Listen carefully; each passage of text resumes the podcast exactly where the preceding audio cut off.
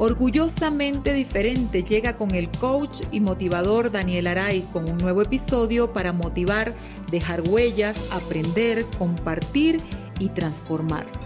Prepárate para escuchar y hacer la diferencia en 3, 2, 1.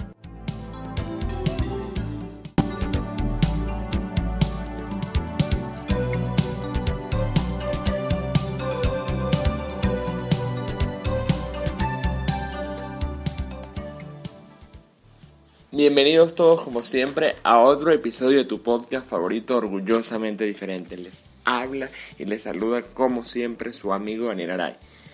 No olviden por favor seguirnos en las redes arroba con Daniel Aray. Todo con Daniel Aray. Arroba con Daniel Aray en Instagram, en mi canal de YouTube. También no olviden por favor escuchar el podcast en las diferentes, en las diferentes plataformas Anchor, Google Podcast, Over Podcast, Spotify y Apple Podcast. Allí lo pueden disfrutar no solamente este episodio, sino cualquiera de los episodios, de los 50 episodios que tenemos para ustedes. Lo pueden disfrutar allí, multiplíquenlos, compartanlos, difúndanlos, rieguenlos, vuélvanlos a escuchar, quédense, eh, contacten a cada uno de los de las personas invitadas, como, como lo prefieran, como quieran. Eh, el día de hoy estoy muy contento porque es un episodio siempre em, especial, siempre cargado de, de buena vibra, de inspiración, de ganas, de historias que marcan, de historias de vida que inspiran. Y hoy les voy a presentar justamente a una gran mujer, a una gran invitada, a una historia y una vida que inspira. Ella la conocí por, por este medio maravilloso a través del espacio de radio que tiene el mismo nombre de este podcast, la sección orgullosamente diferente en Onda La Superestación. Entonces eh, tuve, tengo el gran placer de tenerla también de manera más cercana, de manera más directa eh, y profunda porque tiene muchas cosas que contar, muchas cosas que compartir a esta gran invitada eh, venezolana, venezolana, trujillana, merideña de corazón y caraqueña por decisión, así se define eh, Milena del Valle.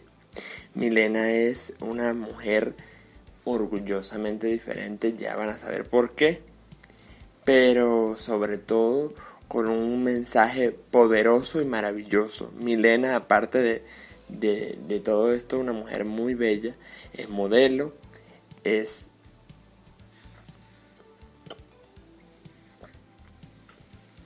amante de la risa, el dibujo, la discapacidad.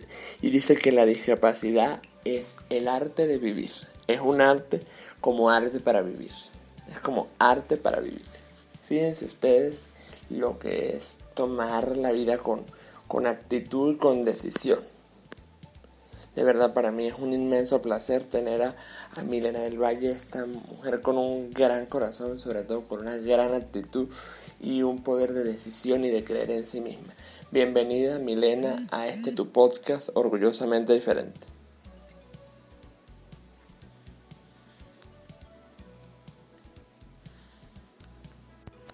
Gracias, Dani, por tan hermosa presentación. Me, me halagas, me halagas bastante. Una vez más, agradecida de compartir contigo. Ya hemos estado en una primera instancia por la radio y ahora por acá. Y sí, orgullosamente diferente. Creo que igual si no tuviésemos una discapacidad, también estaríamos plenamente orgullosos y bendecidos por el solo hecho de respirar ser consciente de nuestra respiración, de, lo que comemos, de lo que hacemos, de lo que escuchamos, de cuando caminamos, de dónde estamos, ser agradecidos también. Yo soy muy, muy agradecida de, ser trujillana, de también pertenecer a la ciudad merideña, em, ahora a la ciudad de Caracas. Son tres ciudades que, que me llenan muchísimo y por eso de trujillana de nacimiento, merideña de corazón y caraqueña por elección, porque yo elegí estar en Caracas y allí emprendí y conocí muchas cosas maravillosas como la risa. La risa, al igual que la discapacidad, para mí es un arte porque cuando no tenemos el funcionamiento de un sentido o de un miembro, en mi caso no tengo el miembro inferior derecho completo, pero he desarrollado otras habilidades. Eh, tú también con tu discapacidad has desarrollado muchísimas otras habilidades y que obviamente eso es un arte. El arte de obviar una pequeña condición o una pequeña discapacidad para seguir adelante, para crear nuevas oportunidades, para ser creativos con nuestra vida, eso es un arte. Por eso yo digo que la discapacidad es un arte. Es maravilloso todo lo que estás diciendo y yo quiero de verdad, oportunamente, em, decirte que estoy muy muy contento de que estés aquí una vez más y sé por cómo ha comenzado esta conversación que sin duda va a ser inspiracional. Está siendo inspiracional, ya lo es, ya lo es. Eh, Milena, cuéntanos en, orden de ideas, eh, vamos a poner un poquito, primero que todo, a la gente en contexto. ¿Cómo, cómo surge tu discapacidad? Eh, ¿qué, ocurrió? ¿Cómo, cómo, ¿Cómo empezaste a ser una persona con discapacidad? ¿Cómo fue ese proceso?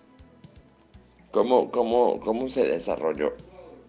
¿Qué, ¿Qué ocurrió? Cuéntanos el principio de la historia. Para pasar por toda la transición de quién eres ahora, eh, cómo surgió esto. Para que la gente te conozca muchísimo más. En pleno porque el, el para qué Milena es orgullosamente diferente y el entendamos aún más a profundidad por qué haces todas estas maravillas. El sentimiento es mutuo, mi Daniel. Compartir contigo es muy grato. Primero aclarar que no es por ninguna diabetes, eh, no tengo ninguna, no sufro de ninguna patología. Y segundo, que tampoco ha sido por un accidente de tránsito. Mucha gente cree que ha sido por una moto, por un accidente de moto pero no. Mi madre tuvo dos hijos antes de mí. Luego le dio una hepatitis en tres oportunidades y la última oportunidad le dio muy fuerte que estuvo a punto de, perder la vida. Y como eso es eh, una condición del hígado, ella no podía tomar anticonceptivos y con todo el tratamiento que tomó, que estuvo consumiendo, no podía salir embarazada. Los doctores le dijeron que no podía salir embarazada porque podía tener un niño o con una discapacidad física o con una discapacidad mental. Y bueno, ella no hizo caso, mi padre no la cuidó de, por ningún otro medio anticonceptivo y en menos de un año de ella padecer todo ese trance de hospital, tratamiento, sale embarazada de mí. Entonces, fíjate, en menos de un año sale embarazada y obviamente en, para ese tiempo, para esa época, no había unos ecos tan avanzados como ahora que ya tú puedes ver hasta, si es posible, el color de, los ojos del bebé. Y no se notaba la discapacidad en los ecos. Obviamente ella se hizo todo el, el eco durante todos los meses pero no saben de mi discapacidad hasta mi nacimiento, que notan que tengo ausencia de peroné y tibia incompleta, es decir, no tengo lo que se conoce como la batata o la pantorrilla. Tengo tres dedos, de los cinco dedos tengo nada más tres, pero tengo tanto la rodilla, el muslo, el pie lo tengo desarrollado. Y me, hacen todas las series de exámenes que hacen cuando el niño nace y tengo todos los órganos perfectos. el cerebro funciona de maravilla, aunque algunos dicen que no, porque tengo un poco de locura. Y desde allí, desde mi nacimiento, empieza el trámite de clínicas, traumatólogos, operaciones, intervenciones, aparatos, sutura y todo ese, ese eh, trance que eh, a mí no me agradó mucho, por supuesto. Y, y, aunque mucha gente no lo cree, yo tengo todavía memoria. Yo siempre digo, hay gente que no, no se acuerda que comió ayer o que comió hace rato y mucho menos se acuerda de cómo fue su vida a sus cuatro años de edad. Y yo sí, yo sí tengo noción de, tengo episodios así de cuando estaba en la clínica, porque a todo esto yo nací en octubre. Duré una semana, porque yo nací amarilla, duré una semana en una incubadora en el hospital y a partir de allí los doctores le dijeron a mi madre, cuando la niña cumpla un mes, la tiene que traer al traumatólogo y me refirieron a la clínica San Rafael de Maracaibo, porque allá que está uno de los mejores traumatólogos y bueno, mejor atención en esa área de traumatología. Y así empieza la agonía, porque desde bebecita tenía que estar en viajes hacia Maracaibo de un mes, 15 días, o sea, mi madre me llevaba hasta Maracaibo junto con mi padre, muchas veces iba sola, muchas veces iba con mi padre. Y mm, era, no sé, ella podía decir, nos vamos a estar una semana, pero la, semana se alargaba a 15 días, se alargaba un mes, depende lo que, la intervención que me tuviesen que hacer. Fueron cinco operaciones, me pusieron unos clavos en el muslo para que me creciera, me pusieron unos clavos en el pie para que me creciera. Y mm, duré en todo eso hasta los siete años, casi hasta los siete años de edad, que mi madre decide ya no llevarme más porque la última intervención quirúrgica me hacen una operación, eh, me introducen unos tutores. Yo duré con esos tutores como seis, ocho meses que los tenía allí en carne viva y era súper, súper doloroso para yo tener cinco o seis años. Y cuando extraen ese aparato, eh, la respuesta del doctor fue que se me salió un hueso. Y bueno, mi madre, mi madre se molestó, obviamente, con justa razón, y decide no llevarme más porque se supone que ella me estaba llevando para que mejorara mi condición. Y ella dice, bueno, no, la vamos a dejar así hasta que ella decida porque ella quería que yo empezara la escuela ya con de forma regularidad. Y bueno, de a partir de allí ya me olvidé de doctores, de traumatología, de operaciones, de todo eso, hasta hace poquito que yo inicié con, con el tema de, de mi prótesis. Qué interesante y detallada y merecida esta explicación maravillosa. Eh, para que la gente entienda que, hay muchos tipos, de, hay muchas formas de la discapacidad la discapacidad se puede presentar eh, de, formas distintas, formas diferentes. Pero qué, interesante y qué oportuno todo este mensaje. Eh, Milena, escuchándote me, detengo a pensar en, en algo muy, muy significativo que es cómo, cómo vivieron el proceso tus padres, tu entorno, tú especialmente, eh, cómo fue tu actitud o cómo ha sido tu actitud desde un principio eh, en, el, en, el, en, el, en, el, hecho de que cómo lo asumiste, cómo, cómo, cómo empezaste a vivirlo tú internamente, emocionalmente, eh, cuál era tu disposición, cuál era tu reacción, cuál fue tu emoción porque los médicos estaban haciendo por ti el máximo que podían, eh, los, eh, tus familiares entregados a, tu, a tu caso, pero ¿qué, estaba pasando en tu mente, en tu corazón, en tu, en tu persona, en toda esa transformación? Yo siempre digo que, que la discapacidad nos transforma, en todo sentido o una situación de adversidad nos tiene que transformar en todo sentido. Allí está el aprendizaje.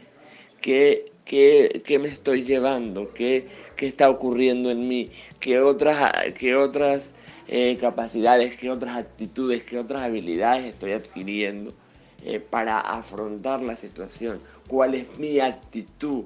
¿Cuándo, cuando se empieza a manifestar todo ese proceso? ¿Cuándo llega a tu vida la, tan poderosa, significativa y, palabra definitiva que es la aceptación. Un proceso eh, largo, es un proceso em, difícil en un principio, siempre lo digo, pero es la base fundamental de todo en la vida. Cuando tú logras la aceptación, eh, todo lo demás va fluyendo porque cuando crees en ti, nadie puede decirte que no. O cuando ocurren los no, tú te empeñas en que sí porque sigues creyendo y buscas la forma. Justamente eso conversaba hace unos días con mi hermana, recordando no, no, nuestra niñez, y mi madre tuvo que sacrificar momentos con, ella, con mi hermana, con mi hermana mayor, por estar conmigo. Pasábamos mucho, como lo dije anteriormente, pasábamos mucho tiempo en, la clínica, podía ser poco, podía ser muchísimo. Y mi hermana tenía que estar al cuidado de, de otras personas. Y yo le decía a mi hermana hace poco, cuando lo conversábamos, que si eso no le había afectado, porque eh, yo siempre digo que los niños deben estar con su mamá y con su papá. En este caso, mi hermana aceptó. Ella aceptó el hecho de que mi mamá no podía estar con ella en algunas oportunidades porque tenía que estar conmigo en Maracaibo. Y a todas estas, a mí tú me preguntas algo de Maracaibo y yo no sé nada de Maracaibo porque nuestros viajes eran de la clínica a casa de un tío, de casa de un tío a una clínica. A veces no, no íbamos ni siquiera a casa de los familiares, sino llegábamos directamente a la clínica y nos quedábamos como en una habitación de paciente familiar y luego yo pasaba quirófano y allí podía yo pasar una semana hasta que me intervenían quirúrgicamente. Y yo le preguntaba a mi hermana si eso le había afectado. Ahorita, ahorita en, en su adultez, y ella me dice que no, eso de verdad no le afectó. Y digo todo esto porque a veces la discapacidad no le afecta al que la tiene, sino a sus familiares o a su entorno. Y te lo digo con toda, con toda certeza, con, toda propiedad, a mí no me afectó mi discapacidad de la niñez. No me afectó en el sentido de, de aceptación. O sea, yo siempre he aceptado que tengo una discapacidad. Y yo siempre he dicho así como que, bueno, soy original, tengo algo incompleto que, que, que otros no lo tienen. Y te lo digo porque en una oportunidad mi hermano llamó así a mi mamá emocionado porque había visto una niña con la misma discapacidad que la mía. Y yo furiosa, yo, ¿cómo es posible que exista otra persona con la misma discapacidad que yo? Pensé que era la única. O sea, consciente de que hay muchas discapacidades, pero era solo una niña, tendría como 10 años. Y claro, en mi pueblo la única que tiene la discapacidad soy yo, que, la única que tiene esta condición, porque hay otras personas que tienen otra discapacidad. Y yo me molesté, yo así como que no, porque hay otra persona con la misma discapacidad. Y mi mamá me dice, bueno, porque eh, hay otras tantas discapacidades, se repiten y todo eso. Y yo siempre he aceptado mi discapacidad porque siempre he tenido buen trato con mi familia, siempre me ha tratado igual que a mis demás hermanos. Eh, jamás ha sido un trato así especial de que, ay, no, mira, pobrecita, no, jamás ha sido con esa intención, excepto de mi abuela, mi abuela materna, yo me crié con ella también y mm, ella es una pieza fundamental en, en mi vida porque ella me impulsaba a hacer cosas. Pero dentro del impulsarme a hacer cosas o, que tomara la iniciativa, ella siempre era con mucho cuidado, como que no te vayas por aquí, porque mejor vete por aquí. O si me mandaban a hacer algo, ella no, mejor a ella no, porque conchale. Pero ella no era desde la lástima, sino desde que ella no quería, por ejemplo, que yo hiciera mayor peso si me tocaba comprar algunas cosas. Porque desde niña yo primero usé zapatos ortopédicos ya una vez que yo crecí y el pie ya no me creció más desde los 7 años, dejé de usar los zapatos ortopédicos para caminar con muletas. Con las muletas duré 20 años. Y yo me, me independicé muchísimo con las muletas. Yo iba al colegio con mis muletas de manera natural, iba a hacer compras, yo usaba mis muletas y a la vez agarraba una bolsa del mercado y, no tenía problema por eso. Mi mamá me agarraba de la mano mientras yo iba con las muletas, mi hermana y todo eso. Y, por eso te digo, la aceptación obviamente viene primero por uno y, y ya tus padres, tus amigos, tu, tu familia, tu entorno ya también te acepta. En un principio me comentaba una tía que mi mamá le costó un poco aceptar mi discapacidad. Cuando era bebé, ella me cubría con una manta y como que no dejaba que la gente viera que yo tenía una discapacidad. Obviamente de bebé la discapacidad no se notaba porque de bebé pues los pies siempre están como que encogiditos. Y como mi pie era un poquito más largo que el otro, de bebé, de recién nacida no se notaba. Se notó fue cuando ya yo empecé a caminar. Y una tía de, me, cuenta o me contaba en una oportunidad que ella cuando me sacaba así a, la calle, ella así como que, bueno, vean, vean a la niña, vean a la niña que tiene una discapacidad. Pero mi mamá no. Y mi mamá siempre, ya se le ha quitado eso, pero ella siempre estuvo en el que te miraron. Cuando fuiste a, X lugar, ¿quién te miró? ¿Y tú qué le dijiste? ¿Y tú qué hiciste? Y yo no, yo cuando salíamos, eh, la gente se me quedaba viendo y mi mamá así le respondía feo, o la volteaba a ver y les decía, nunca he visto una niña con discapacidad, ¿por qué se quedan viendo a mi hija que ella tiene su mamá y no tiene por qué verla así? Ella siempre estaba a la defensiva. Y a mí me atacaban a preguntas donde íbamos a comer o, en el transporte público o en cualquier otro lugar, me atacaban a preguntas de por qué mi discapacidad y yo me lo tomaba de forma jovial. No sé, me caí en una torre en Francia o siempre lo veía de, forma jovial. Nunca me molesté, eh, nunca me sentí menospreciada ni, ni nada por el estilo. Es más, yo pasaba horas mirándome en el espejo horas eternas mirándome en el espejo. Y no fue sino hasta hace como 10 años más o menos, mi hermano menor, porque 7 años después mi mamá tuvo otro hijo y él no tiene ninguna discapacidad. Y él siempre desde, desde niño era muy celoso conmigo. Y cuando salíamos, él se iba atrás de mí como que si fuese mi escolta. En una oportunidad que salimos, él me dice, Milena, usted tiene una cadera más grande que la otra. Usted es, es como, es diferente el lado derecho al lado izquierdo. Yo llegué así a la casa súper espantada y yo, mamá, ¿cómo es posible? No, casi que, casi que es algo fenómeno. No, que, que, y mamá, no, pero es que eso es natural. Tenemos una ceja distinta a la otra, tenemos un labio distinto al otro, tenemos un, un ojo distinto al otro. El lado derecho al izquierdo siempre, nunca es simétrico. Y yo así como que, bueno, pero es que yo salí, yo salí pues torcida. Pues. Y me empiezo a mirarme en el espejo, eso no lo había notado, o sea, jamás lo había notado. Y me di cuenta que sí, es decir, mi discapacidad es el lado derecho y mi cadera está baja, el fuemo está bajo y tengo mi cadera del lado derecho más redondeada o más curva que la del lado izquierdo. Entonces se ve ahí, eh, eh, se ve muchísimo la diferencia. Pero yo no lo había notado. El caminar tanto tiempo con las muletas hizo que eso se me pronunciara aún más. Y yo así como que, conchale. Y yo, no sé, iba con una diseñadora o algo y yo le decía, mire, tengo una diferencia del lado derecho con, con el lado izquierdo. No, eso no se nota mucho. Pero no fue que no lo acepté. En un principio sí fue así como que lo vi como raro porque no lo había notado.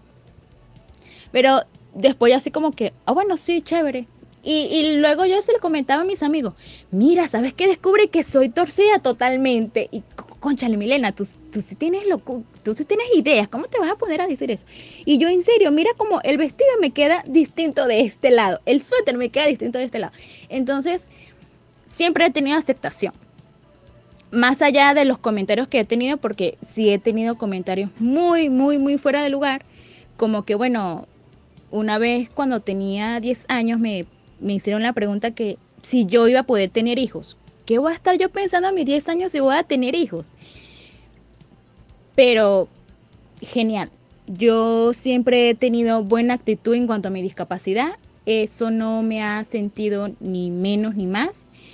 Y siempre le he aceptado gracias a, a mi familia, sobre todo a mi mamá, porque mi mamá es una de las personas que más ha luchado con mi discapacidad desde que nací. Y ella ya la acepta, y ella ya está bien con la discapacidad de su hija loca.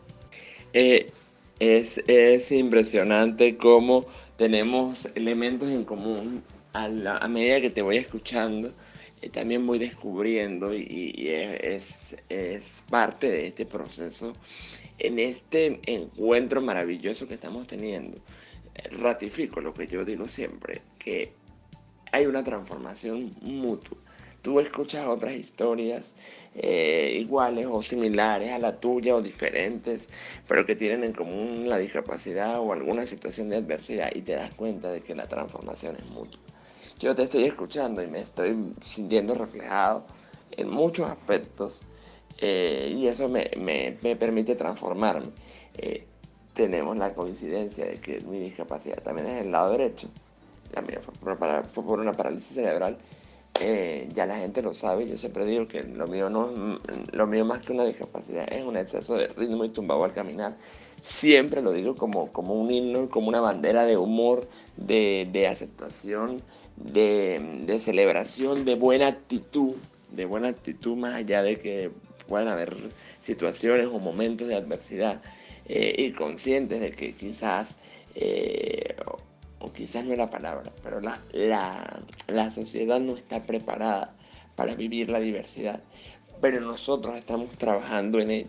El hecho de que existan personas como tú, Milena, como yo, como tantos otros, eh, orgullosamente diferentes, que se sientan, valga la redundancia, eh, satisfechos, orgullosos, que, que, que estén transformando su vida que estén tomando decisiones, que estén siendo cada día mejores personas.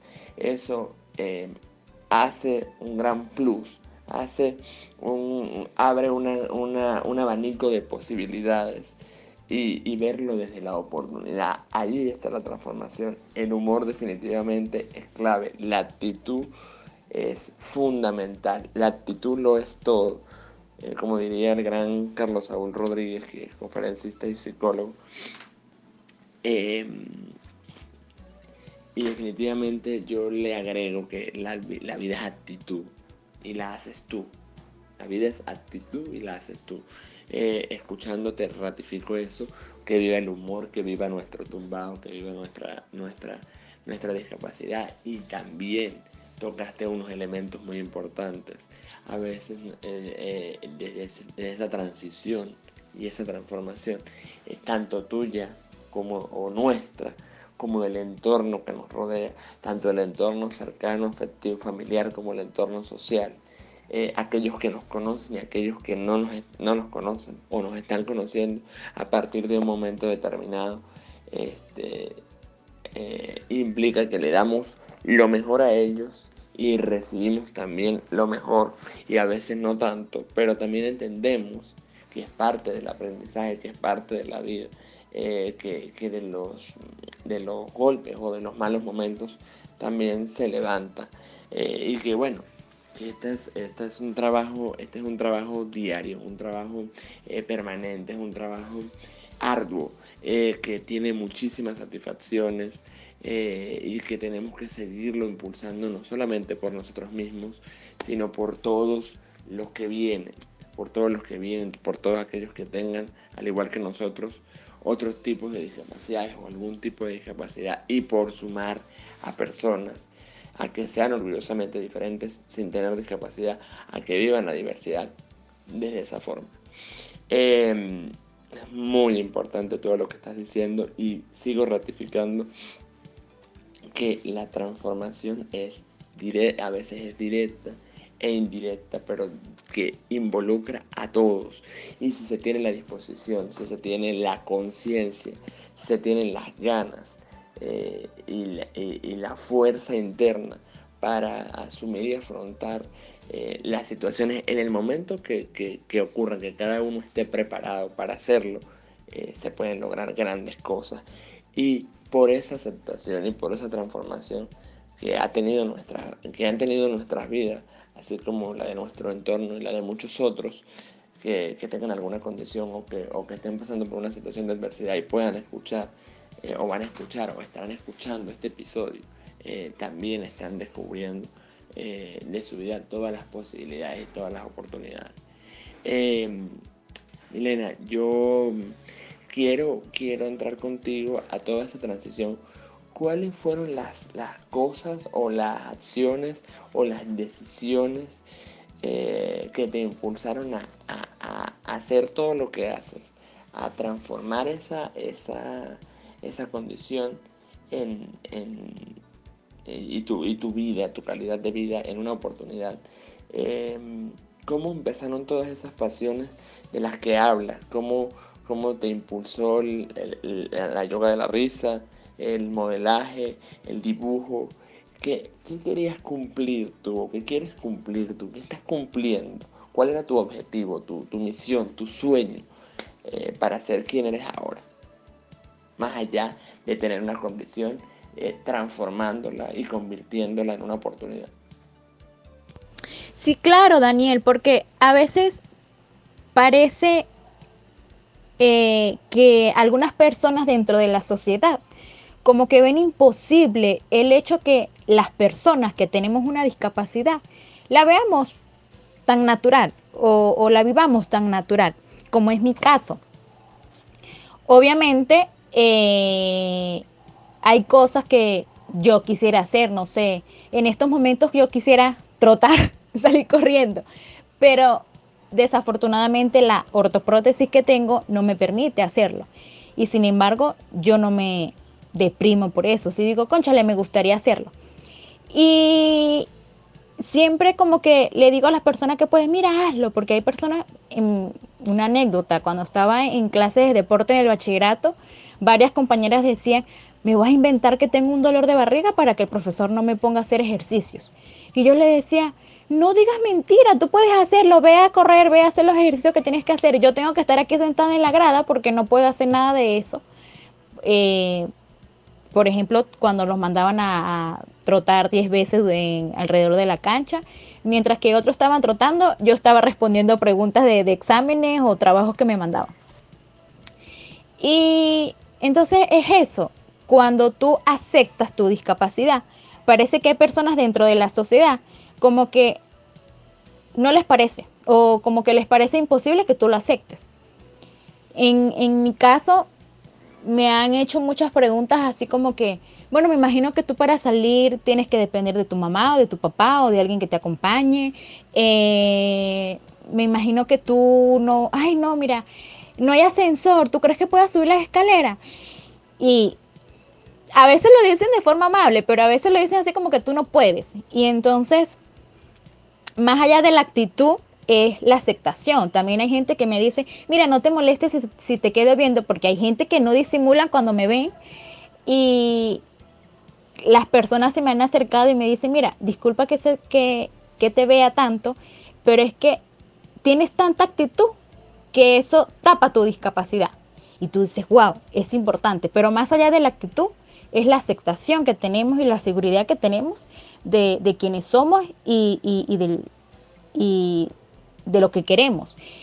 Y con eso respondo a tu pregunta. Em, desde pequeña siempre me ha gustado dibujar. Siempre he querido dibujar, siempre dibujaba eh, las comiquitas que veía, los muñequitos que veía, siempre los dibujaba. Intentaba dibujar personas y todos los, personajes históricos que se Simón Bolívar, Andrés Bellos, todo eso, a mí me gustaba dibujarlos y según yo me quedaban bellísimos. Ahorita ya los veo y yo, qué horrible, pero siempre los hacía y siempre me gustó hacer mis tareas solas y mis dibujos solas. No me gustaba que me los hicieran y que me los pintaran mucho menos. Y siempre, siempre para mí eran perfectos todo eso y salía perfecto todo eso. Y me inscriben en clases de dibujo y pintura al óleo. Yo pintaba, tengo unos cuadros. De hecho, el año pasado pinté dos. Y eh, cuando hago la prueba vocacional esta de bachillerato, antes de ingresar a la universidad, todos mis resultados fueron de arte. Todo salió arte. Y yo quería estudiar derecho. Quedé en la Universidad de los Andes para estudiar derecho. Y en ese proceso de estudios en la universidad, yo con un grupo de, clase íbamos a hospitales y a organizaciones así de ancianatos a visitar y a llevarles algún detallito. Y eso, o sea, empecé a hacer voluntariado. Y eso me llamó mucho la atención y me agradó bastante hacerlo. Y ver que también podía animar a otras personas. Y Conozco eh, lo del payaso de hospital. Quería ser payaso de hospital, pero yo estaba en muletas y yo decía, ¿será que yo puedo ser payaso de hospital estando en muletas? Porque, bueno, hay que animar a los niños, todo eso. Eh, em, cuando me reúno con Grisela Gámez, que ella creó la, la organización Doctor Sonrisa en Mérida, ella me dice, sí, mira, eh, claro que tú puedes participar. Y así como que, bueno, ¿será que lo puede hacer con muleta? Y ella, sí, claro, por supuesto. Eso no tiene nada que ver. Eh, tu actitud es lo que importa y tú ganas de reír y, llevar ánimos a la gente. Y yo, chévere, sí, eso lo tengo. A su vez, ella me plantea lo del payaso de hospital y yoga de la risa. Yo no quise investigar nada que era yoga de la risa, yo quería impresionarme. Y yo así como que yoga de la risa yo pensaba que yoga de la risa era hacer las asanas. Y yo decía, bueno, pero ¿será que yo lo puedo hacer con las muletas? Y yo, claro que sí. Y cuando voy a la, a la primera sesión de yoga de la risa, me fascinó, porque a mí me encanta reír. A mí me fascina reír. Y cuando yo veo esos ejercicios, yo veo que tú estás allí eh, respirando y sonriendo de la nada, y sin razón, a mí eso me fascinó. Entonces, en Doctor Sonrisa se hacía eso eh, payaso de hospital y yoga de la risa. Y empecé a asistir al parque los domingos con el yoga de la risa. Años después, eh, ya, no, ya no quería estar solo como reidora, sino como líder en yoga de la risa. Yo quería estar liderando una sesión de yoga de la risa porque ya tenía tiempo y ya me gustaba, ya me agradaba. Y con el yoga de la risa conozco el modelaje. O sea, estoy ejerciendo mi carrera como abogado en la ciudad de Caracas. Me desempeño luego como líder en yoga de la risa. A su vez soy voluntaria de una organización. Y con una sesión de yoga de la risa que fuimos a dar en una academia de modelaje, me invitan a formar parte de esa academia de modelaje. Porque estaban buscando una persona con discapacidad.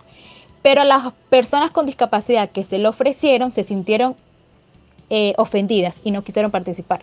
A mí me dijeron y de una vez, porque a mí me encanta las fotos, me encanta eh, la prueba de vestuario y, todo eso. Y entonces, eh, claro, en un principio no, no veía el modelaje así como que tan, tan, como que no le ponía mucho empeño, por así decirlo. O sea, como que quería experimentar qué tal me iba. Y me agradó, me gustó muchísimo, sobre todo porque eh, una de las chicas que estuvo en mi primer desfile de modas, ella sí me acercó y me dijo, tú eres la chica que estaba modelando. Y yo así como que, sí, claro, por supuesto. Y me dice, no, me encantó, de verdad que siempre he querido ser modelo, pero me daba miedo por, porque no tengo el cuerpo perfecto o porque no tengo las medidas 90, 60, 90. Pero cuando te vi, eso me agradó tanto que, ya me voy a escribir en una academia de modelaje, de verdad que, me gustó muchísimo, te felicito. Y yo así como que, wow, o sea, más allá de tú... Eh, caminar por una pasarela, más allá de las fotos, del maquillaje y, de toda la producción, es también lo que tú proyectas al espectador. Y que yo desfilando con muletas, porque cuando inicié yo tenía mis muletas, yo estaba con mis tacones y así con, toda la, mejor actitud. Y, eso me fascinó muchísimo. Yo dije, wow, con, con esto no, solo no solamente lo va a tomar como una experiencia o, con algo que también quería vivir, sino para motivar a la gente y para demostrar que la belleza no es solo 90, 60, 90, o que la belleza no es solo eh, unos ojos de un color distinto o un cabello más largo, no. Que la belleza lleva nombre de actitud. Y eso es lo que tenemos también las personas con discapacidad, actitud. O sea, que, que nuestra actitud sea tan grande y tan aceptada que nuestra discapacidad no, no se vea. Y entonces, todo eso va de la mano. Por eso digo que eh, con la discapacidad he hecho arte, el arte de reír, el arte de modelar, el arte de motivar.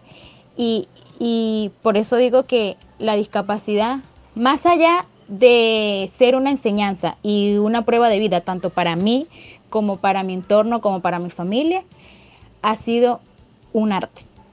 Es hermoso todo lo que estás diciendo y es valiosísimo todos esos aportes y efectivamente estás cumpliendo tu misión de vida, estás motivando, estás haciendo, estás generando oportunidades y eso es maravilloso. Principalmente por ti y segundo por todas esas personas a las que has ayudado. Eh, Milena, ¿cómo, qué, cuál es el aprendizaje más grande que tuviste como payaso de hospital? Eh, en, una de las facetas maravillosas que, hiciste como payaso de hospital, eh, ¿cuál fue tu aprendizaje más grande? Eh, ¿Con qué adversidades o, cómo, eh, ayudaste, influiste y te ayudaron también ver, ver esas otras realidades, ver esas otras realidades? Qué importante y maravilloso todo lo que, todo lo que comentas y cómo, cómo la vida nos conecta y nos pone en el lugar donde tenemos que estar, las personas que, tienen que ser, em, de las personas a las que tenemos que aprender, de las que tenemos que aprender y también a las que tenemos que llegar por razones a veces inciertas. Y no por qué, sino para qué. En el para qué. Ese ha sido creo que tu, tu, tu principal mensaje. Haz, has entendido y has puesto en práctica lo que es el para qué. Esa es la transformación más grande. Que nosotros eh, convirtamos las vivencias, las proyecciones, eh, los éxitos, las oportunidades en un campo de, éxitos, de satisfacciones personales y de creer y de querernos a sí mismos para que otros puedan ver el, brillo que, tenemos y a, su vez también podamos brillar juntos, podamos brillar juntos. Eh, es maravilloso escucharte.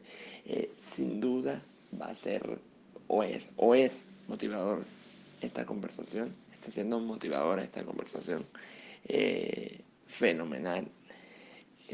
Milena, ¿Qué, qué te aspiras? ¿Qué más aspiras? ¿Qué aspiras de donde estás ahora a dónde te, te gustaría estar? ¿Qué le agradeces a la discapacidad? ¿Qué le agradeces a la vida por esta experiencia? ¿Y a quiénes le agradeces también? ¿Quiénes te han, a todos aquellos que te han ayudado, que te han inspirado, que han sido parte de lo que es Milena ahora. En todo sentido. ¿Qué le agradeces y qué has aprendido? ¿Qué es lo mejor eh, de ser orgullosamente diferente de todo lo que has hecho? ¿Cómo defines tú a una persona orgullosamente diferente? desde tu vivencia, desde tu palabra, desde tu, desde tu conocer otras historias igualmente maravillosas eh, que tienen tanto valor y tanta vida por razones diversas y por decisiones acertadas, pero sobre todo por aprendizajes permanentes. Cuando yo inicio como payaso de hospital, mis ganas eran de llevar compañía, de llevar alegría, de llevar afecto a las personas que estaban en un piso de traumatología, de oncología, en un ancianato, abuelos que estaban allí sin sus familiares porque los dejaron abandonados y, el ver que, que podíamos dar con solamente con nuestra compañía, con escuchar, ya era suficiente para ellos. Y eso me llenaba mucho, me llena mucho de satisfacción. Pero cuando yo inicié en, en, ese voluntariado, claro, ya a todas estas yo digo, va a ser increíble el, el seguir aportando. Pero no sabía con lo que me iba a encontrar o con lo que iba a descubrir. Resulta que, obviamente, yo tengo una discapacidad congénita y desde pequeña me había rodeado de personas sin discapacidad, porque aunque estuve en una, en una clínica, no veía muchos, muchos niños con discapacidad. Resulta que en uno de los centros que íbamos a llevar voluntariado o a hacer voluntariado, era un lugar de muchas personas con discapacidad. Y en una de esas visitas, yo me di cuenta de que no me sentía cómoda con tantas personas con discapacidad. O sea, eh, puede sonar como raro o se puede ver como, como extraño. Pero en el momento que estamos organizando eh, el calendario, estamos reunidos, em, nos dicen, bueno, ¿a qué, sitios prefieren ir? ¿Los ancianatos, al hospital o a este centro donde están las personas con discapacidad abandonadas? Porque eran niños y adultos con discapacidad fuertes, eran con, con discapacidades bastante fuertes, que sus familiares los abandonaron allí. Y entonces mi respuesta fue, yo quiero ir a todos lados menos donde están las personas con discapacidad. Y hasta lloré, me vine en lágrimas. Y, entonces la, la, presidenta de la organización me dice, Milena, pero si tú también tienes una discapacidad, o sea, tienes problemas con ello, yo le digo, o lo quieres hablar. Y yo me vine así en llanto y yo dije, no sé, creo que soy mala persona.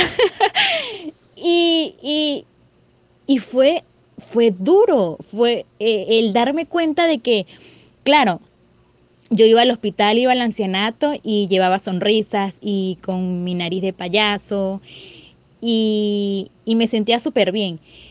Cuando llego a las dos primeras visitas que voy al lugar donde están todas las personas con discapacidad, yo estoy así como que eh, no, no sabía cómo reaccionar porque quizá era porque estaba en, un grupo en que era también con, condiciones como la mía. Y entonces yo decía, wow, ¿por qué no me siento tan cómoda? Y ella me dice, bueno, si quieres, ya tú no asistes más a ese lugar y mm, vas solo al ancianato y al hospital.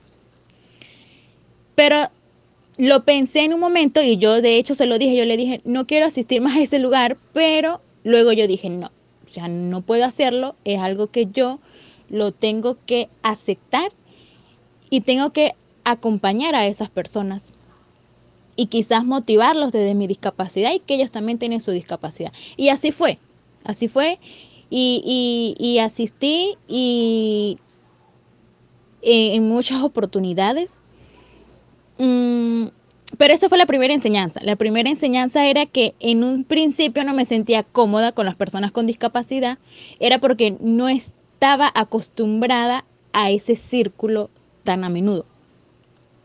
La segunda enseñanza fue que em, en, una de las visitas en el hospital, cuando estamos en la parte de pediatría, yo estoy con mis muletas y a todas estas, cuando somos payasos, eh, o sea, yo soy Milena, pero el payaso no es Milena, el payaso es el nombre del payaso. Y mi nombre de payaso era Burbuja. O sea, Milena y Burbuja son personas distintas. Ya cuando yo me pongo mi nariz de payaso, yo dejo de ser Milena la que tiene una discapacidad. Cuando yo entro pediatría, sale un niño y vamos a tomarnos todos una foto y el niño, el niño no quería tomarse la foto conmigo. El niño salió o sea, el niño no lloró, pero estaba asustado porque yo tenía muletas. Y él lo veía como, como algo de agresividad o, algo así. Y entonces yo usé la creatividad y yo le dije, no, esto es magia. Estos son dos, estos son dos instrumentos, o sea, ahorita no, no recuerdo mucho, pero yo sé que le dije que era algo de magia y, él, y lo usé como guitarra. Me acuerdo que lo usé como guitarra y el niño inmediatamente cambió. Y entonces en ese momento entendí y, aprendí de que podemos cambiar la vida en un segundo, podemos cambiar eh, un momento eh, eh, en que, como te digo, yo pude haberme, haberme ido o, aceptar que el niño no quería tomarse una foto conmigo, pero yo le cambié, o sea, le cambié como hacemos en yoga de la risa, cambiamos pensamientos negativos por positivos. Él tuvo miedo por, por mis muletas, pero yo, lo, yo le cambié y le hice ver que no eran unas muletas, sino que eran un instrumento musical. Y él luego me abrazó y, ya su actitud conmigo fue, fue otra. Entonces, eso fue unos grandes aprendizajes también. Y muchísimos otros con, en la parte de oncología hay una niña, había una niña que estábamos, llevamos origami y el origami era de la caja de la felicidad. Y esa caja de la felicidad, ellos se los iban a llevar a sus casas, las iban, iban a pedir un deseo y luego los iban a quemar. Y la niña quiso compartir su deseo en voz alta y su deseo fue que ella con tan solo 10 años, ella dijo, mi deseo es que mis quimios me funcionen para poder compartir con mi mamá y seguir estando con ella a su lado. Eso para todo fue así, wow. Entonces, eh, con eso respondo tu pregunta de cómo me veo mañana con esto de la pandemia me trajo de que me, enseñó de que el momento es el aquí y el ahora. En yoga nos enseña a, vivir el aquí el ahora, a ser consciente de, nuestra respiración, a ser consciente del momento en el que estamos viviendo, a ser consciente de, de, lo que hablamos, de lo que pensamos, de lo que comemos, a ser consciente de todo. Y entonces yo antes de la pandemia tenía unos proyectos que se tuvo que suspender a raíz de la pandemia y que no los he podido retomar. Entonces, eh, en un futuro, eh, a corto plazo, pudiese decir que me veo como ahora. Eh, con más ganas de, vivir, con más ganas de crear, con más ganas de motivar. Tengo nuevos proyectos, sí, y con esos proyectos quiero seguir ayudando a la gente que lo requiera, quiero seguir sonriendo, quiero seguir eh, cultivando y generando espacios de bienestar. No te puedo decir que en cinco años me veo en las Islas Canarias o que me veo en Hollywood, porque mm, hace un tiempo yo decía que me veía en Dubai. y por fuerzas externas a mi voluntad no se han podido cumplir algunas cosas. Entonces, por eso he decidido vivir eh, el aquí y el ahora. Me estoy disfrutando este momento contigo, eh, me estoy disfrutando el, el espacio, las cosas que estoy viviendo y los nuevos proyectos que, que estoy desarrollando porque mm, me, me llena, o sea, de hacer cosas que me llenen de satisfacción, de si llovió y no pude salir, no importa, o sea, de no tomarme las cosas muy a pecho y de vivir, disfrutar, sonreír el día a día, el segundo, el minuto que yo tenga la bendición de respirar. Y defino a una persona orgullosamente diferente cuando la persona se acepta, que la persona tenga aceptación, sabiduría y valor. Valor para reconocer la diferencia, como hay una, eh, una oración que es, Señor, concédeme la serenidad para aceptar las cosas que no puedo cambiar. Valor para aceptar aquellas que sí puedo y sabiduría para reconocer la diferencia. Entonces, de esa manera, creo que somos orgullosamente diferentes. Así es, así es, Milena, así es. Gracias por este espacio. Eh, de verdad que estoy plenamente agradecido, plenamente eh, satisfecho por, por, este encuentro, por esta gran conversación eh, que ya está cerrando, pero que para irnos eh, y ratificarte que es inspirador verte, es inspirador escucharte, es, inspirador que la, vida nos haya, el, el, medio y nuestra, nuestra, nuestra condición compartida nos esté cruzando. Eh, definitivamente eh, qué, valioso, qué maravilloso. Em, y bueno, grande, grande, de verdad. Em, estoy completamente seguro de que vas estás dejando huella, abriendo caminos y dejando huellas, cumpliendo, como le llamo yo, la misión de vida a todo aquello que, que nos apasiona, que nos gusta, que nos mueve, que en lo, que vamos descubriendo cada día nuestra razón de ser y de estar aquí y ahora. Eh, déjanos tus coordenadas y cuéntanos rapidito. Em, nuestra querida Milena tiene una campaña, un GoFundMe para su prótesis, su ortoprótesis, su ortoprótesis, es decir, para que su pierna pueda ser este, ayudada y respaldada con, una prótesis para que ella pueda eh, tener eh, la movilidad eh, con mayor fluidez, con mayor soltura y lograr, como siempre les digo yo, una de las cosas más importantes para cualquier persona, pero sobre todo para una persona orgullosamente diferente, es autonomía total, autonomía al 100% o autonomía la mayor autonomía posible. Este, Milena, recuérdanos y cuéntanos rapidito eh, las cosas más importantes eh, acerca de esta campaña, dónde te puede encontrar la gente, dónde te puede ayudar, eh, qué debe hacer la gente para, para sumarse a la campaña. Igualmente, aparte de escuchar el audio, van a ver la descripción, en la descripción este, todas las, las coordenadas de Milena, eh, ¿cómo puede sumar la gente a ese espacio, mi corazón? Eh, y bueno, definitivamente agradecido. Gracias por inspirarnos, gracias por ser orgullosamente diferente. Eh, un placer, un verdadero placer estar contigo, un verdadero placer escucharte. Em, Y bueno, adelante, seguimos en el camino, inspirando vidas y dejando huellas.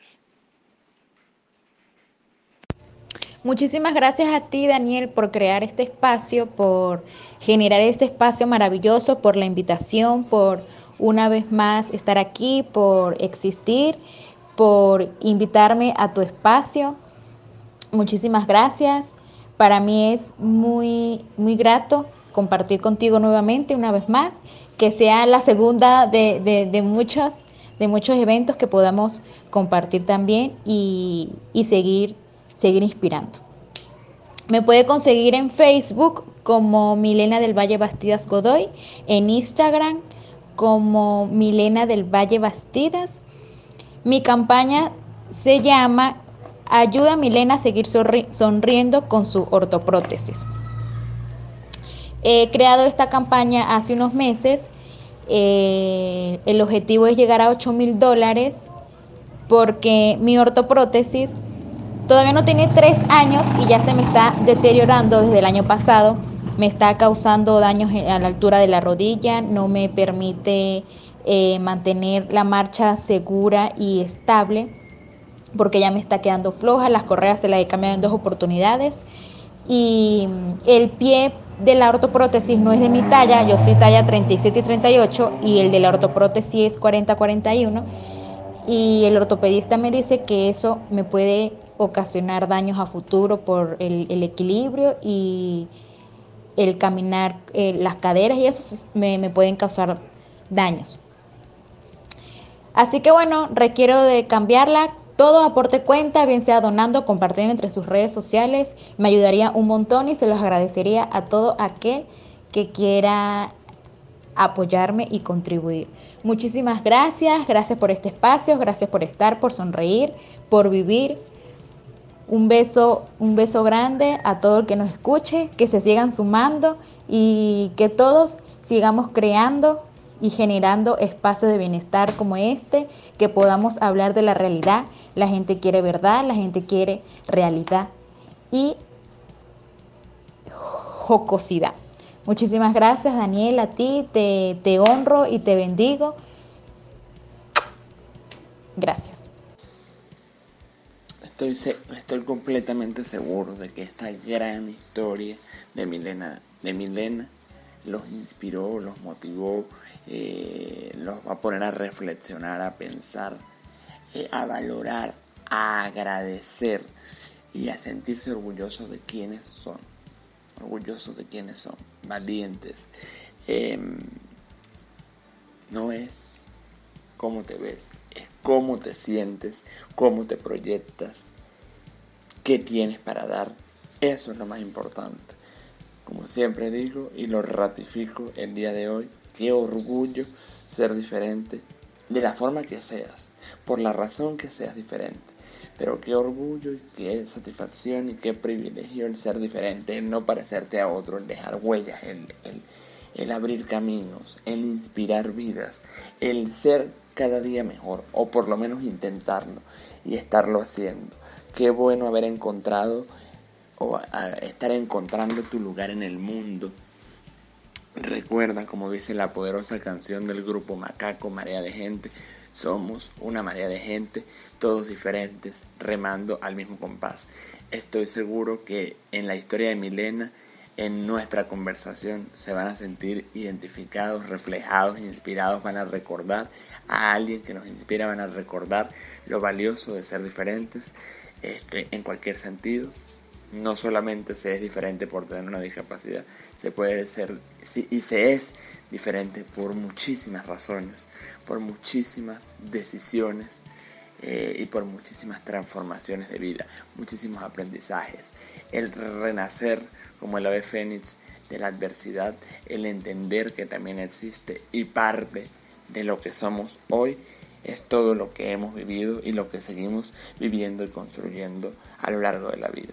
Les envío un abrazo enorme ratificando mi agradecimiento por haber estado aquí, ratificando mi agradecimiento por el ser orgullosamente diferente, con mi exceso de ritmo y tumbado al caminar, con mucha actitud. No olviden por favor escuchar el episodio, multiplicarlo, compartirlo, difundirlo e inspirar a otros y contarles y mostrarles esta historia y recordar también por qué son ustedes orgullosamente diferentes o si conocen a alguien que sea orgullosamente diferente, sea cual sea su motivo, su razón y su para qué del ser orgullosamente diferente, independientemente de que tenga o no tenga una discapacidad. Gracias, gracias por estar aquí. Nos escuchamos en el próximo episodio. No olviden por favor también seguirnos en las redes, arroba con escuchar el podcast y multiplicar lo bueno. Gracias a todos y nos escuchamos en la próxima.